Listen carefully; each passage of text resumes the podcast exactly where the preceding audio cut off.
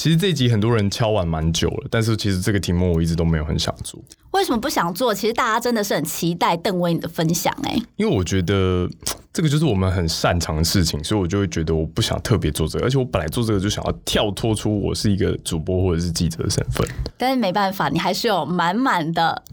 新闻魂吗？好，老师音乐下。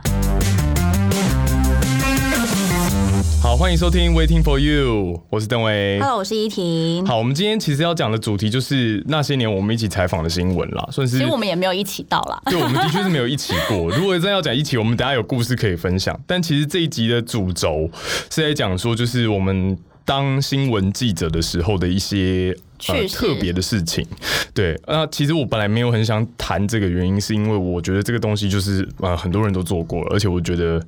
呃我们可能采访的过程也没有人家特别，但是还是有蛮多人蛮赏我们脸啊，就是很想听听看我们的一些奇闻异事。对奇闻异事。那如果要讲跑新闻，其实每个人都会有经过菜鸟的时候，你应该有经过菜鸟的时候吧？对啊依婷姐，哎、不要这么说，依婷小妹。依，我记得我当刚开始跑线的时候啊，是呃我的摄影。跟我在外面，他常常会就是好像装流氓、装流氓那样，然后他还会问人家说你龟贴，下面一起龟胎。龟贴就是当兵的人家在问说你哪一梯的，哦，可，就是是嗯，那那这样记者要怎么说？我是几梯的？我说我是一九九零年入行之类的吗？我我那个摄影就八十七年入行，可能就说我跑大概五年啊之类的。哦，但是我那个摄影，因为他大部分会问龟贴，都是问说男生，他不太会问女生。我没有东西掉，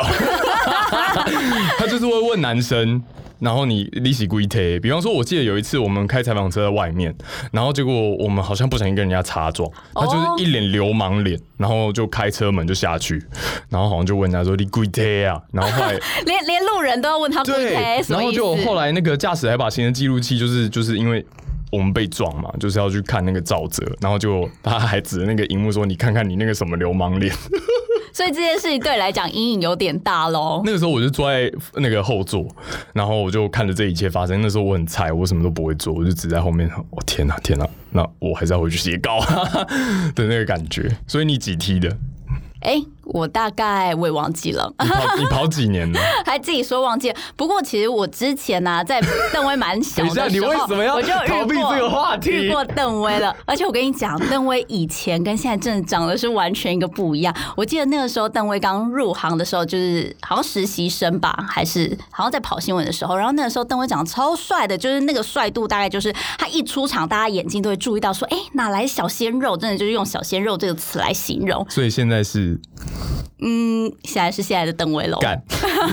总而言之，我也记得我当初在外面跟你遇到的呃一些片段，而且我如果没有记错的话，我们是在新北市的永和分局遇到。永和分局你还记得？，新北市，我记得应该是啦，就是新北市的永和分局。我我为什么会记得？我等下告诉你，因为我我问了一个很蠢的问题，在那个时候，就我们那个时候去永和分局跑一条新闻，是说什么空姐的狗不见了，然后是靠着那个。那个新北市永和分局的派呃那个警员，然后就是花了一点时间，不知道是网络搜寻还是怎样，我有点忘记那个过程。反正最后就是找到这只狗，然后后来那个空姐就是我们有人去联络她，然后就是联络她到永和分局来，然后还接受联访。哦，对你听到联访，你就想想看这件事情到底有多荒谬。一个空姐找到了一条狗，然后一堆人在那边访问她说：“哎、你狗找到了怎么样？”然后心情如何？，对，然后那个时候为什么我会记得这件事情？为什么我跟你说我会问一个蠢问题？是因为那个时候我们其实大家都在想说，我们到底要用什么画面？因为那个时候永和分局没有画面哦、对对对，他没有给监视器，然后好像你也有点难去模拟说那个狗是如何消失，或那个远景是怎么去找狗的，所以它其实是没有画面的。对，它没有画面，这是一点。第二是它其实本来是一个网络话题，而且那一阵子我们很常被骂说记者都从 PTT 上面抄新闻，所以那个时候是从 PTT 开始讨论，然后我们就在讲说，哎，那干那个画面怎么办？然后我那个时候我记得我就在场问一个问题，还是说我们拍一下 PTT？对，个问题我就问这个问题，然后。呃，呃，我好像就被现场一两个人就是翻白眼，还是说什么，我们就被骂 PTT 抄新闻了，你还要我拍 PTT？对啊，不会啦，都是年轻的回忆嘛。对，都是年轻的回忆。那其实我跟你也算蛮有缘，因为我们带过蛮多一样的电视台。哎、真的，就是后来就是当当时候的邓威就是非常斯文，然后白白嫩嫩、很帅的出现之后，然后后来他就消失了。我想说，哎呀，可惜啊，怎么会这样子？就这样子我。后来就去当兵啦，哦，原来是我后来消失好一阵子，就是因为书，是不是？就是先去当兵，然后再去念研究所。对，然后研究所的时候我就进民事啊，然后民事你知道吗？那个时候就是他们要、哦对对对对对，然后后来后来反正就是过过了一段时间之后，然后再次遇到邓威的时候，已经在民事，然后邓威当时候就跟现在长得有点像，像啊，邓威就虽然还是有点帅，但是跟当初就是那个白嫩的样子有点不同，你为什么开始有一点顿顿的？你刚刚讲的蛮顺的，为什么开始顿顿？就有点心虚，像呃呃呃有有有点不同。所以你看当兵这一年我老化多少？我没有说老化，不要这么说自己。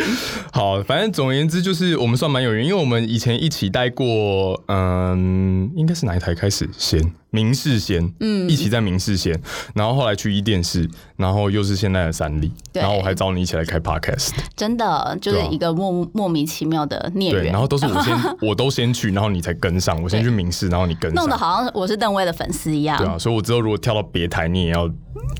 那我我想要先打听一下邓威要去哪里。好，我以后如果真的有要跳槽的话，我再告诉你。那反正总而言之呢，那个时候就是跑新闻嘛，那后来就逐渐没有再跑了。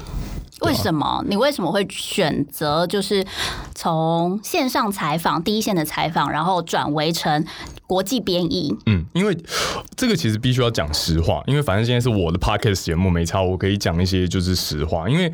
我那个时候在那华视，你平常多不老实，我 你知道要生存吗？对，没有啦，就是那个时候，其实跟我搭档的摄影真的把我吓坏了，因为吓坏了。我那个时候就是超级菜啊啊！你知道，在新闻界菜的男生就是会，尤其你有搭男摄影，就是你有可能会被，我现在直接讲好了，就是被欺负，就是你有可能在上班前，或者是你们准备要出去了，然后摄影还叫你去帮他买早餐啊，干嘛的？但是问题是，那个摄影对你来说就是哥，你要。跟他说不要也很怪，因为你们两个等下还要一起出去采访，然后你要跟他说，还是说你自己先去什么之类的，他会说他要去拿器材啊，干嘛的，你也没有办法反驳些什么。所以那个时候我其实真的有一点吓到，而且我那个时候跑的线路，我现在不讲什么线，但我那时候跑的线路，我我觉得有一个我很看不顺眼的点，就是我到每一个采访场合，我都可以看到很严重的官僚文化，就是你会发现你走走进一个空间之后，你会明显发现那边有一个老大在那里，然后你就要拿名片过去。拜码头干嘛的？就是我觉得这个文化对我来说我很不喜欢，所以我后来就逐渐没有在线上跑新闻。其实有很大部分的原因是这个，但是 最大的还是被摄影吓到。你知道我那个时候摄影就是夸张到什么程度？就是比方说我们约访一个一点半的，一点半我们从那个时候呃光复北路，这样是不是就知道是哪一间电视台？有停机坪的那那一间电视台，对，反正就是那间电视台，就我们一点半要采访，可能约在土城好了。那你大概几点要出门？至少要抓四十五分钟吧。对啊，所以你等于你十二点你好了不起扒个两口饭，十五分你差不多要出发了，或者是十二点半你差不多要出发了。因为你当然还要去预先就是跟受访者沟通等等的时间，然后你有可能路途上面会塞车。对啊，而且你可能也要兜个画面或者什么的，而且下午我们要写的是两条，不是一条，所以你的时间安排就很重要嘛。那那个时候我就是想说，好，那既然一点半半要访，那我们也差不多该出门了。那我那个摄那个时候的摄影呢，他就说他要吃饭吗？吃饭。吃饭皇帝大嘛？后来就是那个时间真的已经快来不及了，就是已经那种一点十分、一点二十分，我就觉得说，干不可能赶得上啊！你这样一定迟到啊！我就很着急，就打电话跟他说，我们真的该走了。结果我反而被他骂，他就跟我说，你今天约的那个受访者是不能再出来一次的吗？然后，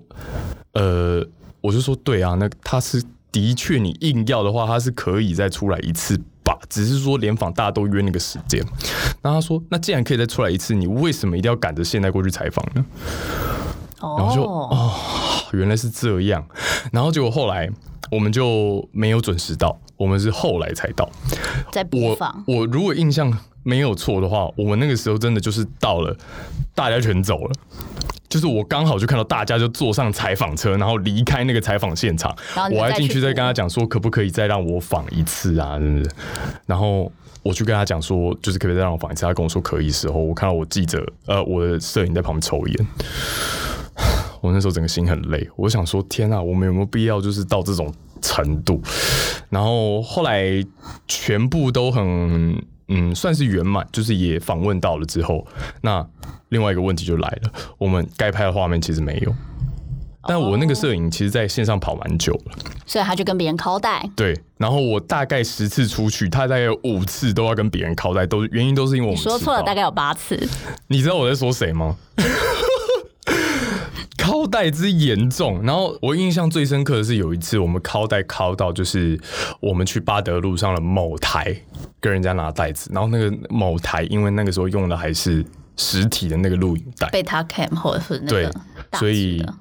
那个我的摄影还叫我叫我搭采访车到那个某台去拿袋子，回来让他印进去。哎、我要写稿哎、那他怎么不自己搭采访车去？对，我也我也觉得莫名其妙啊。搭采访车去的话，还可以就是路上抽烟啊，买点水果啊之类的。对对对，我 我知道我有点讲太长，但是我还有一个更过分的事情，对我到底有多少怨？这个这个怨恨让我就是为什么我今天会学剪接，有很大的一部分就是这个原因，就是他曾经在就是我搭完架子之后，他就是一定要我坐在他旁边看着他剪完，不然他就是会把我的架子乱调。我嗯，你知道我为什么后来看出来吗？因为我按复原。我就马上看到，干不对啊，这个就是我刚刚的样子啊，哪里有问题？而且这个东西你应该比我懂吧，对吧、所以我后来才学剪辑，所以我后来的确有被那个摄影吓到，然后就想说，看是不是新闻节的摄影都这么北蓝，所以我后来就没有跑线。但后来我才知道，就是其实不是这样，就是新闻界有很多年轻的摄影，很真的很有为，而且真的很厉害。然后他们不止可以把呃死的稿子剪活。而且就是还可以，就是跟文字讨论说如何做出一条好新闻。对啊，我后来的确有改观，但是我已经爱上国际新闻了，所以我就回不去了。回不去了。对啊不过我真的是要说，就是好的搭档真的是带你上天堂，因为就是即便你文字或者是你的稿子写的再好，但是你没有得以衬托的画面来说，就是稿子。其实就是 nothing，因为就是不是平面新闻，所以电视新闻它其实就我觉得好的摄影真的是很重要。嗯而且后来我想过一件事情，就是如何要跟摄影好好相处，因为其实你每天跟你搭档相处的时间，其实可能比你跟你的家人、比你跟你的男朋友相处的时间还要长，因为你们就是必须要早上就一起出门，然后一起采访、一起做带。那有时候中午呢，可能你们如果很早出门的话，你们可能还会一起午餐。所以你的男友是你的摄影吗当然不是啊，我们工作跟爱情不混为一谈。？OK，好，那我很好奇一件事，你以前在外面，你没有遇过像我刚刚说的那种情况吗？就是你进去你要拜码头，就觉得这个地方有个老大什么的，然后感觉你好像要低声下去跟人家打招呼，你有过这种感觉吗？呃，我的感觉没有你那么深诶、不过我当时候就是我确实知道说，对，就是因为你是自己是菜鸟，所以你必须要就是一一跟就是大哥大姐们就问好。那我当然就是很认真做这件事情。对，我觉得我当初是蛮认真做这件事情的，然后我就一一去发名片说，哎、我是谁谁谁，然后我呃刚进，我刚来，然后我跑什么线，之后多多照顾。嗯，我觉得可能跟媒体线路有差，因为我其实刚进这个行业的时候，我并不是电视新闻记者，我是先进平面，然后呃，现在不知道还哦，应该有在网络上面，就是一周刊。我一开始的时候是在一周刊，然后我在一周刊的科技传动组，所以那个时候写的就是跟健康有关，然后跟呃音响有关系，哦科技类型的产品，然后还有消费新闻，然后跟呃那个时候因为 iPhone 刚开始崛起嘛，有很多电子设备，所以我们还有专门写一个专栏是在说最近有哪些 APP 很好用，然后该怎么用，类似这种东西。那那个时候就是写这些栏目，就会有很多的厂商跟你说，哦，我们最近有一支喇叭很好用啊，你要不要来帮我们写一下啊什么的？所以我就那个时候就很多人说邓威哥，什么麻烦你什么之类的。所以我觉得那个时候对我来说，可能有一点情境转换，我转不过来。所以我那个时候就是刚开始跑社会的时候，我其实真的很痛痛苦。对，但后来就是就是反正就是转到国际新闻了。对啊，都都都已经嗯，不过其实刚刚有提到说，我跟邓威就是相遇是在一个就是永和分局，因为我当初刚入行的时候也是跑社会警政线，然后是后来就是转跑生活线。对，对我来讲的话，我觉得两不同的线路其实它的呃挑战也是蛮不一样。但是其实我呃对我来讲的话，那个情绪上面的冲击没有那么大，因为我就觉得哎、跑社会还是蛮好玩的，而且我就觉得哎、一群人就是聚在一起，你知道就是。跑社会很长时间就是在等待，例如说守在北检前面，等着林义士出来，等着小 S 去开庭，等着小 S 出来，诸如此类的，就是反正你的很长的时间都在等待，对，然后所以就是都会跟同业就培养蛮好的感情。那这样听起来，你真的也去过蛮多的新闻场合哎、那你跑线这么久，有没有最让你觉得印象深刻的？你跑过的新闻印象最深刻？印象最深刻，其实印象深刻的事情真的是有蛮多的、欸，就包含像是我觉得如果要说呃蛮震撼的新闻，我觉得应该算是澎湖澎湖空难吧。哦，你那个时候有到澎湖去？对我那个时候，而且在澎湖空难之前。还是先去出台风差，就是我是先到花莲去出台风差，但是其实那个台风就是并没有造成什么太大的灾情，但是没想到我我觉得印象蛮深刻，就是那一天在花莲的时候，然后后来台风已经过去了，那公司又说好，那你们住一晚，那隔天回来这样子，所以呢，当天就是不止我，然后还有跟一些同业，然后我们就约在一个热炒店，就大家就觉得说，哎、就是明天就要回去啦，那今天我们都还住在这里，就大家一起吃饭这样，对，开开心心，而且我们还举杯干杯，结果呢，没想到然后就后来一干完杯之后就说，哎、有飞机掉下来，然后我们就说怎么可能？然后后来就从一个、两个、三个、四个、五个、六个，然后就越来越多，然后大家就是那一顿饭也没吃完，大家就赶快回去收行李了。所以我那个时候是从台北到花莲，然后花莲到台东，台东到高雄，就是我走南回，然后到高雄，我是从高雄搭飞机，然后去澎湖这样子。所以你前后在外面待了几天？前后莲诶，台风天两天嘛，然后在澎湖四天，所以我就是环岛一圈，然后就是待一周，衣服臭吗？臭蛮臭的。我还我还在澎湖买了新衣服，应该要的，应该要。那那一次应该算是蛮严重的一起社会案件。你那个时候在现场，你有没有看到些什么？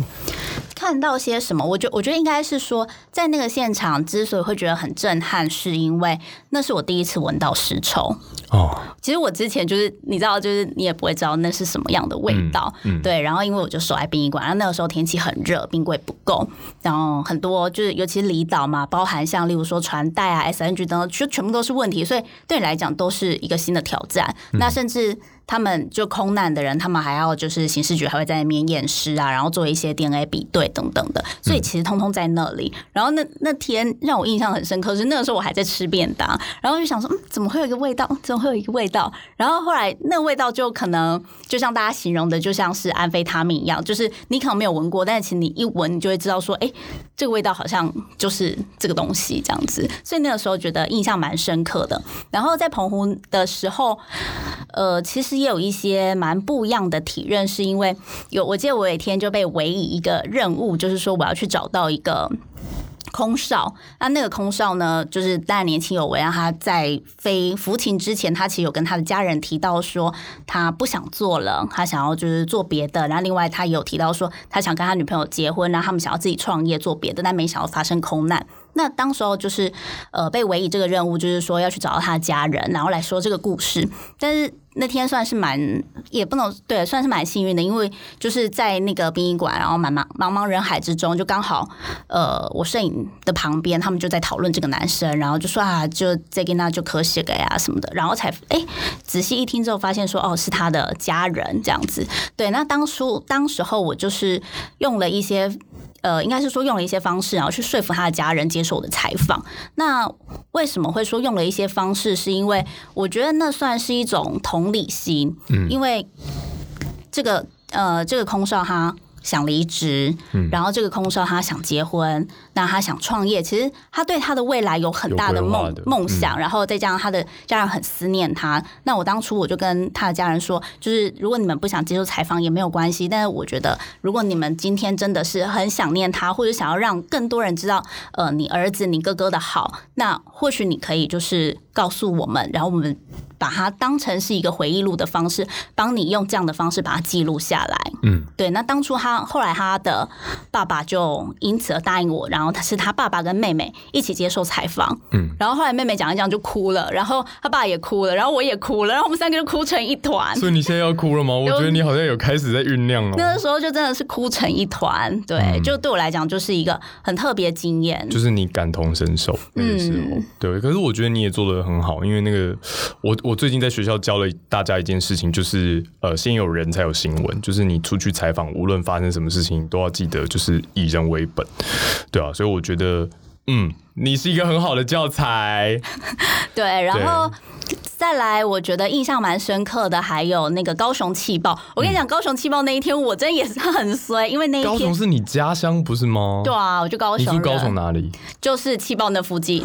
我跟你讲，我三后后来多商圈那里后来大家问我说我住哪里的时候，我都会说气爆那附近，大家就会知道说哦，我你住哪里了。嗯，对，那住高雄气爆那个时候，对，然后那一天，其实我就记得那个时候我就蛮衰，而且那个时候就其实上小夜的时候是 all day 的小夜，就是你要从八点半来上班，然后一路上到十二点半的那种 all day 的班，嗯，然后就上十，这样这样算上几个小时，十六是四十六个小时了吧？没事，我算数不好，哦，好，没关系，算了那够。我想一下，哎、对，十四个小时。十四个小时，十哎、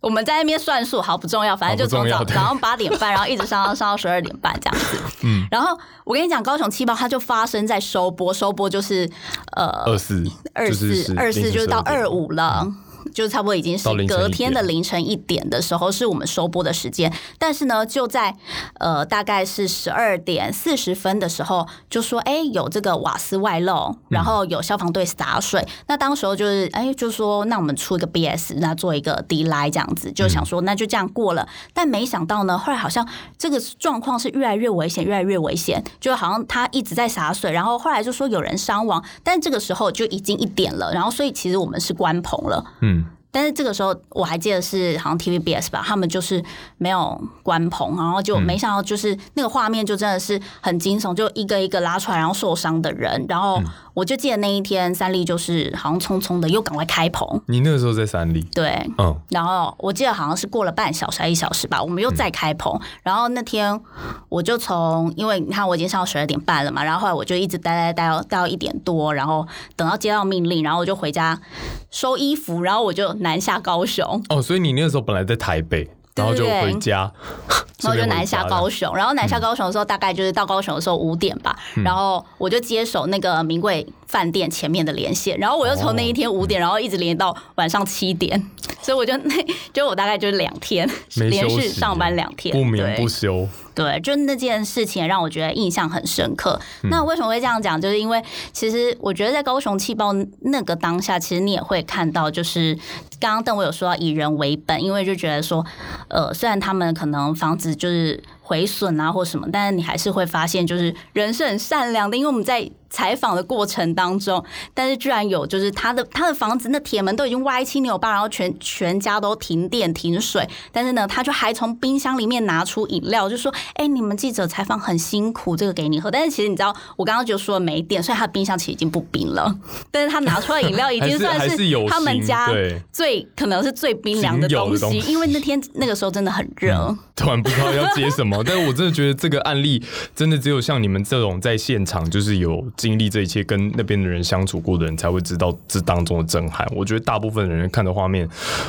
可能是没有什么感觉的，对，就是其实你在第一，线的时候，你就会觉得说你的工作其实是很重要的，因为你把第一线的讯息就是及时的告诉大家。那因为我刚刚有提到说我在那个名贵大饭店前面连线，然后我就记得大概呃那天中午的时候吧，就有一个妇人，他就匆匆忙忙跑来这里，然后他就呼喊他家人的名字，哎，那个某某某某某某，你没有看到某某某吗？有人找到某某某吗？但是因为那个时候 SNG 大家都在那里，然后大家就说好，你要找谁？然后我们就立刻及时把他要找的人的讯息就是散布出去，这样子，对啊。嗯，那真的是一个算是大家互相帮忙，对你，你就会觉得说你的工作是很重要，因为很多人他们其实是他们可能，例如说家人是在台北，或家人在别的地方，或家人没有办法赶回来，但他可能就是真的是透过电视在获得第一手的消息。那当然，这个时候消息就会很重要。就是在我旁边听起来，我会觉得当下你应该已经没有把这件事情当成一个工作，你就觉得说，嗯，我现在也是帮助大家的一份子，然后就是用我的影响力来帮助大家。你是这种感觉吗？嗯，我觉得算是在工作，但是其实你会知道说，你还是有感觉在对，但但是对啊，你你还是在工作，也是两天没休息了啦，睡觉，而且那现场就是整个尘土飞扬嘛，嗯，对，蛮特别的，不愧是经历过大风大浪的易婷姐，没有没有，小妹 小妹，对啊，那像我过去采访就比较少在国内，我大部分都是在国外，我就是去呃，只要是跟国际有关系的，我通常都会出去，那尤其是体育赛事，那。我印象比较深刻的其实有两个地方，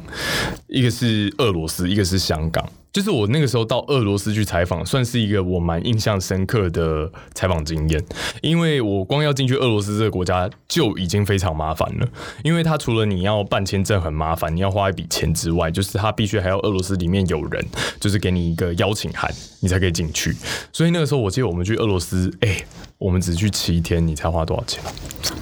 二十几万哇，很可怕。然后，但是我必须说，就是因为我们那个时候大概只有待在莫斯科，莫斯科真的很漂亮，对，因为。他们算是把城市规划的很工整、很整齐，所以你走到哪里，你都会发现，嗯，都是工整跟整齐的。那那时候是因为去采访那个世界杯足球赛，所以我们有到他们那个主场馆，如果没有记错，应该是叫卢兹尼奇的主场馆。哦，我觉得好幸运哦。对我蛮幸运的，然后就在旁边，然后看到就是他们在准备的一个情形。但是因为我们没有先前跟 FIBA 申请，所以我们是进不去，算是有点可惜。所以我们后来就是做一些周边的专题回来这样子。那我那时候在莫斯科。呃，觉得这个讲起来有点害羞，但是我觉得最棒的事情是，我觉得路上每个都是仙女，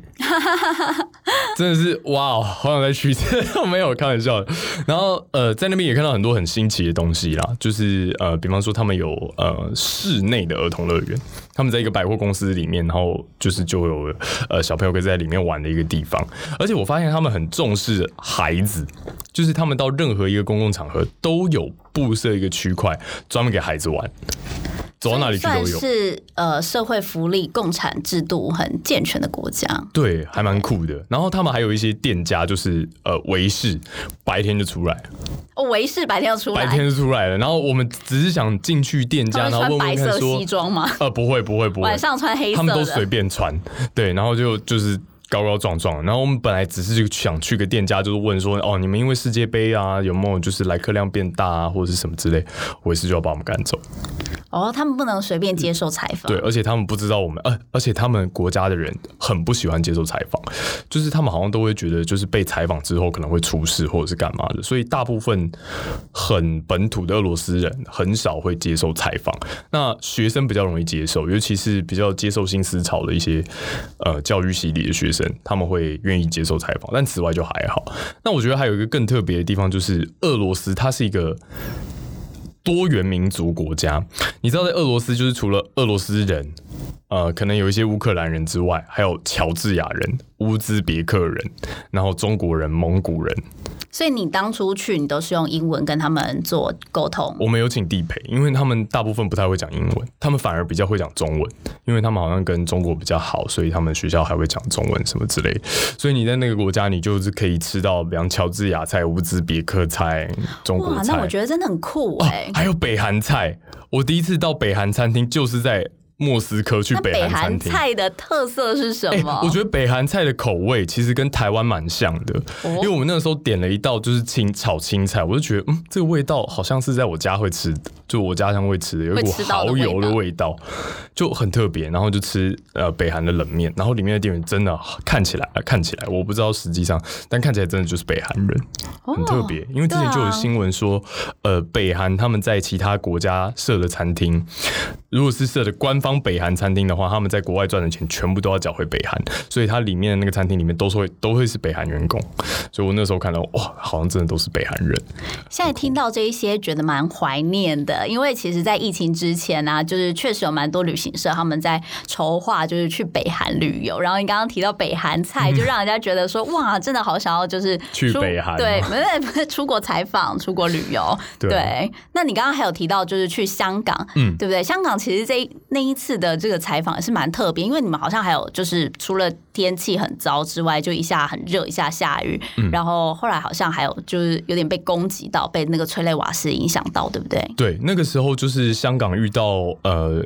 修例风波嘛，就是逃犯条例的修例风波，然后所以就是很多的示威者就上街。那我前前后后一共去过四次，那我印象最深刻的一次是七月一号那个时候，他们冲进立法会。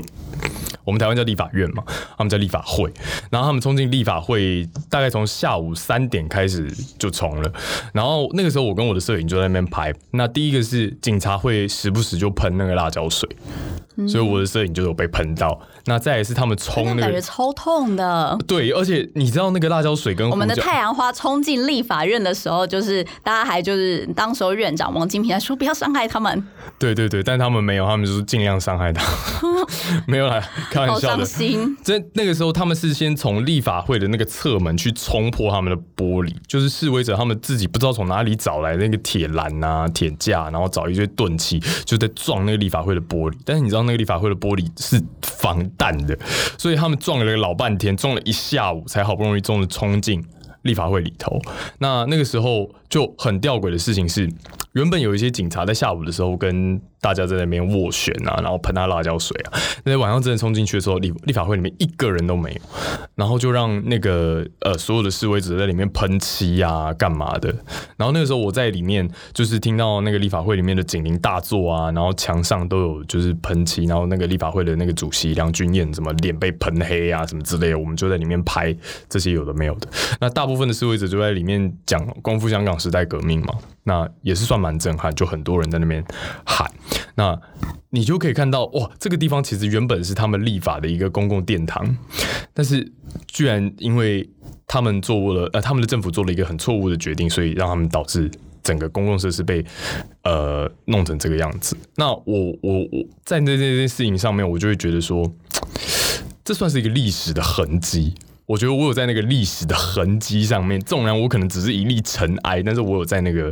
地方出现。这确实真的是蛮震撼，而且其实台湾跟香港距离很近，所以其实在这个反送中条例之中，我觉得蛮多的台湾人会对这件事情很有既视感。不过刚刚邓威讲到印象最深刻，我对邓威就是去香港采访印象最深刻的一件事情，我真的是不得不讲。脸就是要歪楼，我真的是不得不分享这件事情。就是某一天呢，邓威就是穿着一个就是很笔挺衬衫，然后他就在一个很重要的地方，然后我还记得他打拿着当天的那个头条报纸，然后就说今天的香港就是怎么样怎么样怎么样。这个时候天空开始下起雨来，结果没想到呢，就是办公室的就是广大男性嘛，没有啦，广大女性们、广大粉丝们就开心了，就说啊，邓威失身了。而且因为是夏天，所以我里面没有那个失身了，对然后。然后后来大邓威邓威报道什么，就是大家忘记，就说啊邓威失了，好歪楼好。那天我后来很狼狈的跟我的摄影，就是搭自行车回去，然后换衣服什么的。对，然后我还传赖给邓威说。哎、special，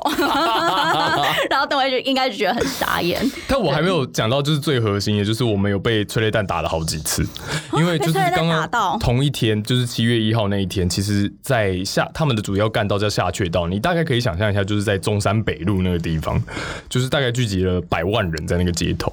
那百万人在街头迟迟不肯回家，你觉得最后会发生什么事？就警察开始用催泪弹，就那边打打打，把人赶走。然后那个时候，我跟我的摄影就是在其中。他们警察呢是直接排成一整排，然后盾牌就拿在前面嘛，然后用边跑步啊、边喷辣椒水、边射催泪弹的方式，就是想办法把所有人全部赶走。那那个时候我跟我摄影就是他们一打来，我们就开始连线。那那个时候我记得我的摄影他还不小心就是眼睛吃到催泪弹，哦，那要赶快冲水，对不对？对，然后那个时候现场的那个示威者就赶快拿就是生理食盐水帮我摄影冲眼睛。那帮我摄影抽眼睛，我们还在连线啊，怎么办？那我说我就直接把我摄影的摄那个摄影机拿过来，然后对着他拍，就是我原来只手。那一段是你拍的，那一段是我拍，的，就是那一段，就是我拿着摄影机，然后对着他，然后我一边连线，好强我哦！就在那边连，然后等到他好了之后，我再把摄影机还给他，然后换他们来就是冲我这样子，就是拿水就是帮我浇一下。不过在那个当下，真的是你是在那个历史的痕迹里面，而且你是参与其中。而且我们通常整点新闻是一个小时，我我们那次连线应该恰好就是要一个小时，所以等于那一节是我不在外面把它播完，我觉得很酷。我到现在回我那个时候当下我没感觉，我只觉得、好累哦，今天到底什么时候过完？然后又后来我们还在那个那个天桥上面跟其他同业在那边喝水啊，然后说那天结束的时候，但是我后来回想，就是哇塞，那天我到底有怎么有办法，就是讲那样一大堆，就是肾上腺素逼出的一切。对，因为其实我觉得光看画面，就是就可以想象说那个现场是很辛苦的，因为大家都知道说游行的队伍很长，那游行的范围很广，那。公司通常都只派一组人，一所谓的一组人就是摄影家呃文字然后他们再背一个四 G 包，然后还要随时连线，那补那包含他的他有四 G 包，有脚架，有他的行李，然后有他的摄影机、那麦克风等等，那甚至他可能随时要连线，他还要戴耳机，诸如此类的东西全部都在身上，那还要横越这整个游行的队伍，然后去找到，例如说被攻击的人，或者是这最前面发生的事情，落后的人被攻击或等等的，然后他们可能要一下走天涯，一下跑步，然后甚至对啊，我觉我觉得那现场真的是非常的危险，而且其实非常的辛苦。而且那时候你知道，外媒的一组人跟我们的一组人定义不一样，他们的一组人有四个：文字、摄影、摄影助理跟地陪，所以他们的人力是很充足。而且我还有看过，就是有一台的摄影助理，没关系，，我们有摄影四 G 包、摄影机、脚架、文字。文字当摄影，自己 carry 完全场这样子。那摄助后来还是会打灯的，哎，所以怎样那个文字都会看起来漂漂亮亮的。你看我们台美、就是、不会啦，你就用师倍秀赢他们了。好，那刚刚讲到就是我去香港嘛，那你有没有就是曾经有出过国的采访经验，很特别的？不过其实我的采访经验跟邓威比较不一样，因为邓 邓威的那个采访经验都是惊心动魄，打来打去，对，都蛮惊心动魄，或者是像是体育赛事，其实它有很多个出口啊，然后很多的人啊，大家都要去把我等等的。但其实我就是出国访问的经验，就是都是属于比较欢乐和平，然后与温馨的状况，因为大部分都是出呃航空差比较多。那我记得我。有一次去出一个就是曙光班机的差，就是大家就会坐到飞机上去看，就是对看日出，然后看就是那个新年第一天一月一号的曙光这样子。哦，对，哦，又来了。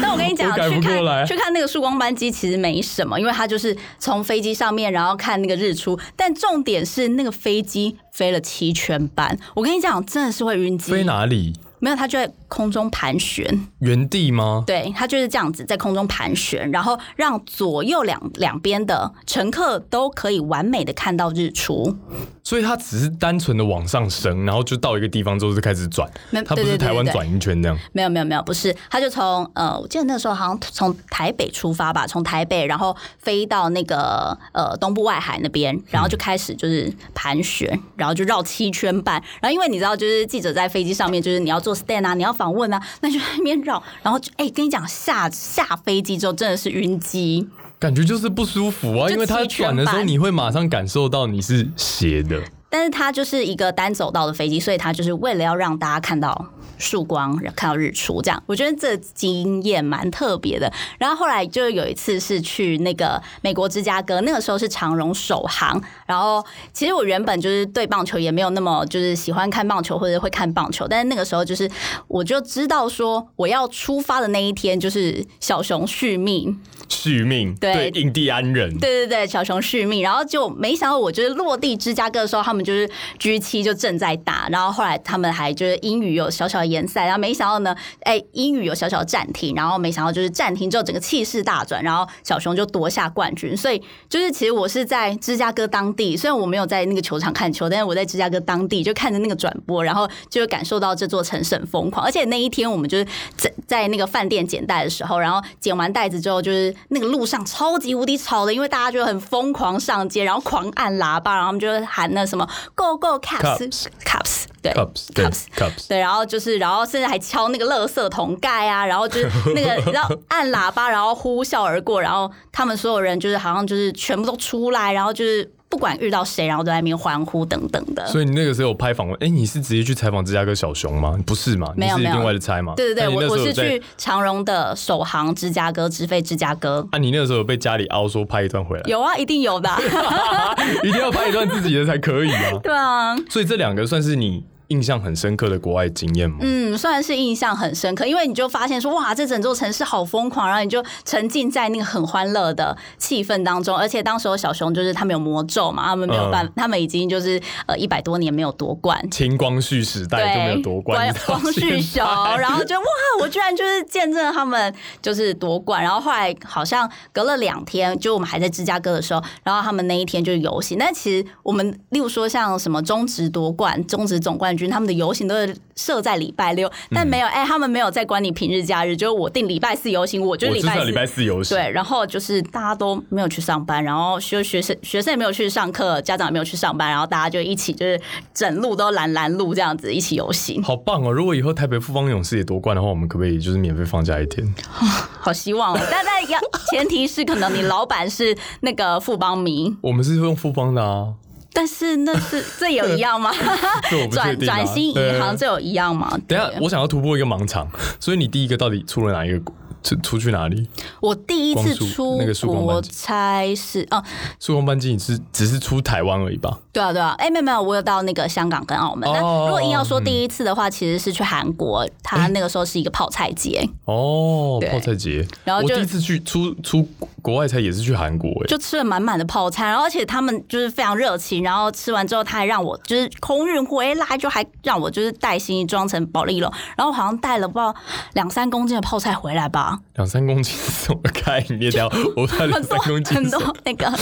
不过不过我还有去过一个蛮特别的地方，我觉得那个地方算是好像你这辈子也不太可能会去去到，就是美国的南卡罗来纳州，然后那个那个城镇叫做那个 Char Char Charleston。查尔斯顿，好像这样翻吧，但是他们其实，在那边并没有一个中文的译名。哦，他们很多地方都没有中文译名啊。对，然后就是算是干嘛？呃，看那个波音的工厂，波音飞机工厂，我就觉得很特别的经验。很特别啊，因为很少会有人会到。但那边的东西很难吃。哎，我跟你，我我这没有歧视的意思，但我真的觉得台湾把我们养坏了，因为我真的也去过蛮多国家采访，比方韩韩国、呃，印尼。俄罗斯跟香港嘛，我真的觉得台湾的东西还是比较好吃。我觉得你应该是对，也是比较习惯台湾的味道。但是，例如说像我去芝加哥或者去韩国的时候，我都吃的蛮开心。但是我去南卡的时候，我就觉得说，哦，怎么这么难吃？所以都吃些什么？是一样，没有没有，就是一样，就是很大很大很大，就是 huge 的牛排之类的。哦，然后很甜很甜很甜很甜很甜的巧克力蛋糕。哦天啊，不行，死甜我真的不行，就超甜的。然后那巧克力大糕蛋糕，就大概就是跟我脸一样大这样子，就是那餐后甜点就是这么大块。你刚那个演的逼真对，可以。我那当下他送来的时候，怎么这么大块？但是你讲到这个，我突然想到，我在国外我也吃过一些特别的东西。我在俄罗斯吃过马肉。哦，但马肉日本好像也蛮多的，对不对？我没有去过日本，所以我不晓得。对，我没有去过日本，酷哈。酷啊，感觉你就很爱日本妹啊，怎么会没有去过日本？我爱日本妹，但我没有去过日本啊。等下你为什么要没关系啊，没关系，那就是存在低潮了。那我们就是 现在已经没有在存在低潮，现在都在网络上了。哦，在云端。对我那个时候去俄罗斯第一次吃马肉，我也觉得哇靠，不可思议。就是我第一次吃到那个味道，而且其实不是难吃的。对对对，我好像有在日本吃过。而且俄罗斯的 vodka 真的好好喝，没有味道。嗯，就是他们不知道是冰镇过还是怎么样，然后就是冰完出来，就是你也是一口喝，很好喝。金门高粱冰镇后也是蛮好喝的，你可以试试。哎，我我我之前一直想要喝喝看，但是我一直没有苦无机会尝试。没关系，你今天晚上回家你就可以试试看了。冰过的高粱，你是要放在冷冻库里面，然后要冷多久嘛？要让它它不会结冰吧？它不会结冰。那要怎么样才可以知道我可以喝？没关系，你就可以回去试试看。哦，好，反正总而言之就是那个。味道跟台湾喝的那个 Absolutely 就完全不一样，就真的很赞。但是我有在国外待了很不好的经验，因为我那个时候在印尼跑亚运待了十八天，哇，我真的好痛苦。然后那边空气很糟，一直塞车，对，一直塞车，看那这塞车真的塞的好恐怖哦。我十五分钟走路会到的路程，我可以塞一个半小时，哇，很可怕。我那时候真的差一点在印尼就是发脾气，然后。不会，你很常发脾气啊，也不差在印尼了。好了，我们这一集真的聊蛮久的，但是我觉得这一集好像还可以继续聊下去，所以我们呢临时决定，我们这一集要出一个下集，所以我们这集要断在这里。好，就断在这里。下一集请继续收听，会有更奇幻、更荒谬的故事就是事。下个礼拜，我觉得下个礼拜超好笑，所以大家一定要继续听。我们还没录，但是我觉得超好笑。好，我们读片尾吧。好，如果您对我们今天讨论内容有任何意见的话，都可以跟我们的。樱桃，你录几次？好，再一次，这段不剪哦，不剪，这段不剪哦。为什么要这样对我？好了，我真的觉得这个片尾吼好难念哦。如果您对我们今天讨论的内容有任何意见，都欢迎您在我们频道下方或者是 Waiting for You 的 IG 账号留言，跟我们一起讨论。另外，你也可以在 s o n Spotify、KKBox、Apple Podcast、Google 播客以及 YouTube 听到我们的节目哦。好，最后记得开启订阅或追踪，呃，我跟邓威的脸书粉丝团。那以上就是我们今天的 Waiting for You。我们下礼拜见喽，拜拜，拜拜。